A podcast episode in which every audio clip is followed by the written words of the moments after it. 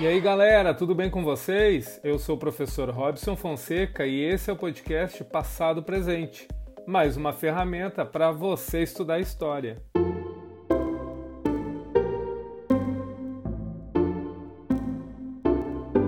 Galera, antes de começar o nosso primeiro episódio, eu quero convidar vocês a nos seguirem no YouTube ou na sua plataforma preferida de podcasts. Basta procurar o canal Passado Presente e se inscrever. Assim você será sempre avisado quando um novo episódio for lançado. E se quiser, pode nos seguir também no Face e no Insta. Nossos perfis nas duas redes sociais é arroba podcast Passado Presente. Nesse primeiro episódio, eu gostaria de trazer uma discussão que algumas vezes aparece em sites, redes sociais, canais do YouTube, sobre o que realmente aconteceu no ano de 1964 no Brasil, quando os militares chegaram ao poder, dando início ao período que a gente conhece como ditadura militar, que foi de 1964 a 1985. Aliás, tem um pessoal por aí que também diz que não foi ditadura, mas em breve eu vou trazer essa discussão por aqui. Mas afinal, o que aconteceu no fim de março e início de abril de 64 no Brasil? Foi golpe ou foi revolução? Querem ver como isso é abordado em diferentes canais? Olha só, eu vou colocar aqui para vocês alguém que diz que foi golpe. Escutem aí. Assim também foi no golpe de Estado de 64, que evidentemente não foi uma revolução e muito menos uma revolução redentora, como se dizia na época. Ela instaurou um regime militar de supressão das liberdades e, no entanto, as estruturas econômicas e sociais, notadamente o capitalismo e a desigualdade social brasileira, não foram alteradas, de modo que é absolutamente incorreto se falar em revolução. Bem, vocês acabaram de escutar aí o historiador Carlos Fico no canal Café História TV, que fala, portanto, que foi golpe e agora eu vou colocar para rodar um trecho de alguém que diz que foi revolução. Escuta. Entre abril de 1964 até março de 1985, o Brasil foi governado por militares. A Revolução de 1964, ao contrário do que muitos pensam, não foi um golpe militar. Bem, esse foi Olímpio Araújo Júnior, do canal Mundo Polarizado. Vocês perceberam como isso pode confundir? Afinal, são dois discursos sobre o mesmo fato. Como assim? Como resolver isso? Então, a partir de agora, eu convido vocês a refletirem um pouco comigo sobre o que rolou em 1964. Quando analisamos temas sensíveis da história da humanidade, é corriqueiro que tenhamos algumas narrativas diferentes, ou seja, uma galera que defende, outra que detona determinados ideais. E é sensível, pois existe dor e sofrimento de um determinado lado, como pessoas que foram expulsas dos seus territórios, que são tidos como prisioneiros, torturados e até mortos, por exemplo. Mas é preciso ter muito cuidado para que essas narrativas que revisam ou negam não omitam o que realmente aconteceu. Portanto, os fatos históricos não podem ser negados, galera. Por exemplo, no caso da ditadura militar brasileira, que começou em 64, algumas pessoas chamam o episódio da tomada de poder pelos militares de golpe e outros de revolução. Mas afinal, qual é o correto? A gente sabe que a entrada dos militares em 64 foi quando o então presidente do Brasil, João Goulart, popularmente conhecido como Jango, foi destituído do cargo ao que foi eleito, e que a partir daí temos o período conhecido como ditadura militar brasileira, que vai se estender até o ano de 85. Não dá para esquecer que o presidente Jango estava sendo acusado por várias instituições de ser comunista. Afinal, vivíamos no mundo a Guerra Fria, onde comunismo e capitalismo estavam em uma guerra ideológica e as ideias comunistas eram muito temidas em países capitalistas, a exemplo do Brasil. Logo, as reformas de base propostas pelo presidente João Goulart começaram a ser divulgadas como uma ameaça comunista. Assim, ele deixou de ser presidente, pois o Congresso Nacional declarou vaga a cadeira presidencial. Eu vou colocar aqui para vocês o áudio da sessão do Congresso Nacional que depôs, ou seja, que tirou o presidente Jango do cargo. Atenção. o senhor presidente da República deixou a sede do governo. Deixou a nação acéfala.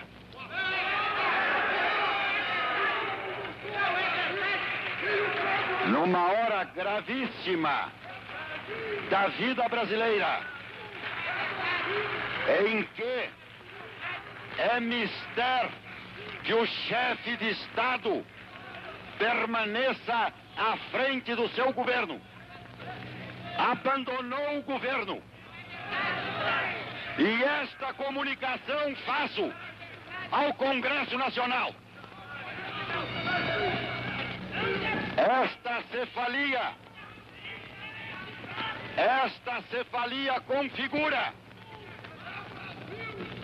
a necessidade do Congresso Nacional como poder civil imediatamente tomar a atitude que lhe cabe nos termos da Constituição brasileira. Para o fim de restaurar nesta pátria conturbada a autoridade do governo e a existência de governo. Não podemos permitir que o Brasil fique sem governo abandonado.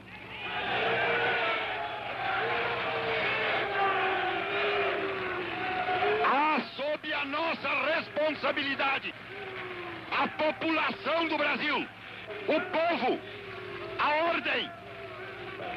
Assim sendo, declaro vaga a presidência da República. Então, esse aí foi o áudio da sessão do Congresso Nacional do dia 2 de abril de 64, quando então o presidente do Senado, Áureo de Moura Andrade, declarou vaga a presidência da República, alegando que o presidente João Goulart havia fugido e passou então a presidência do Brasil para o chefe da Câmara dos Deputados, Ranieri Mazzilli. Vocês escutaram ele aí falando que a nação estava acéfala, ou seja, sem a cabeça da nação, sem o presidente. Galera, o presidente do Senado fez isso alegando que Goulart havia saído do país, tipo, abandonou o cargo e a gente vai ocupar. Isso ele realmente poderia fazer caso o presidente saísse do Brasil sem avisar o Congresso. Né? Isso realmente seria, portanto, constitucional. Porém, João Goulart estava no Brasil. Ele estava no Rio Grande do Sul. Eu vou colocar aqui para vocês ouvirem outro trecho da mesma sessão do dia 2 de abril de 1964, em que foi lido um ofício do governo em que afirmava que Jango estava assim no Brasil. Há sobre a mesa um ofício do senhor Darcy Ribeiro,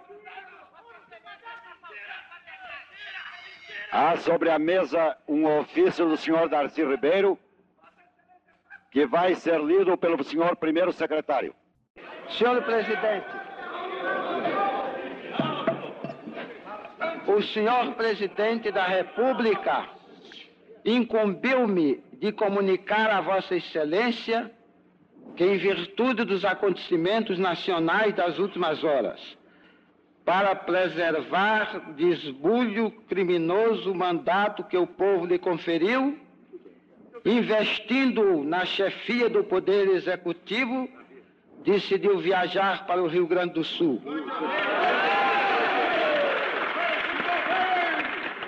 Onde se encontra à frente das tropas militares legalistas e no pleno exercício dos poderes constitucionais com o seu ministério. Atenciosamente, Darcy Ribeiro, chefe da Casa Civil.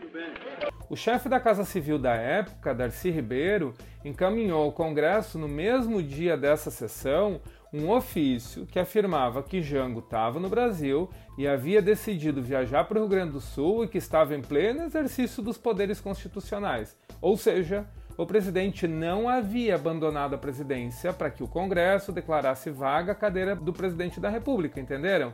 E que mais tarde essa mesma cadeira presidencial seria ocupada por uma sequência de militares. Mas então, do que a gente pode chamar essa alternância de poder de 64? De revolução ou de golpe? Bom, uma das coisas que a gente precisa saber é a diferença entre essas duas palavras, revolução e golpe. Então, bora pesquisar. Lembrem-se, pesquisar sempre. Bem, galera, eu vou apresentar aqui para vocês o significado dessas duas palavras de acordo com o Dicionário de Conceitos Históricos da editora Contexto de 2009, beleza? Bom, de acordo com esse dicionário, a palavra revolução surgiu lá no Renascimento como referência ao movimento dos corpos celestes, mas vai ganhar um significado político somente no século XVII, quando aconteceu a Revolução Inglesa. O conceito atual de revolução é de uma mudança estrutural Muitas pessoas confundem revolução com revolta, mas revoltas são manifestações populares de insatisfação. Por exemplo, um protesto contra o aumento de tarifas de transporte público. Isso é revolta. Revolução é uma transformação radical na estrutura social, tipo, mudou a vida de todo mundo, com grandes mudanças no campo político, econômico, social ou cultural como aconteceu, por exemplo, na Revolução Francesa ou lá na Revolução Industrial. Ou seja, mudou significativamente a vida da galera. Já o conceito de golpe de Estado, de acordo com esse mesmo dicionário, surgiu no século XVIII, quando Napoleão Bonaparte tomou o poder no conhecido 18 Brumário.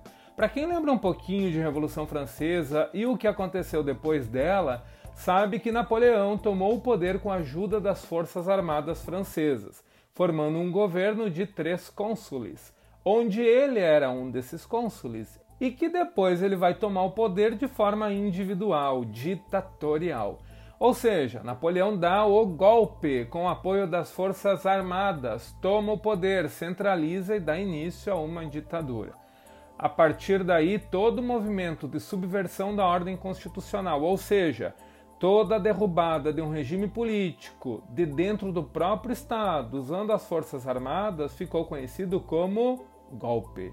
Nesse sentido, o golpe de Estado é um movimento realizado contra uma Constituição. E isso não é legal, afinal, a Constituição é o conjunto de leis que regula a vida de uma nação, e é nela que estão as garantias de direitos de todos nós cidadãos. Quando o movimento age contra a Constituição, ele está violando os direitos dos cidadãos, e isso é golpe. Agora eu quero trazer algumas perguntas para vocês. No caso da tomada de poder pelos militares em 64, pergunto: houve grandes alterações na vida dos brasileiros de nível social e econômico? Como foi a tomada de poder pelos militares? O povo participou? O evento que tirou o presidente João Goulart respeitou a Constituição da época? Bem, agora é você que precisa responder essas perguntas. Então, me responda: foi golpe ou foi revolução?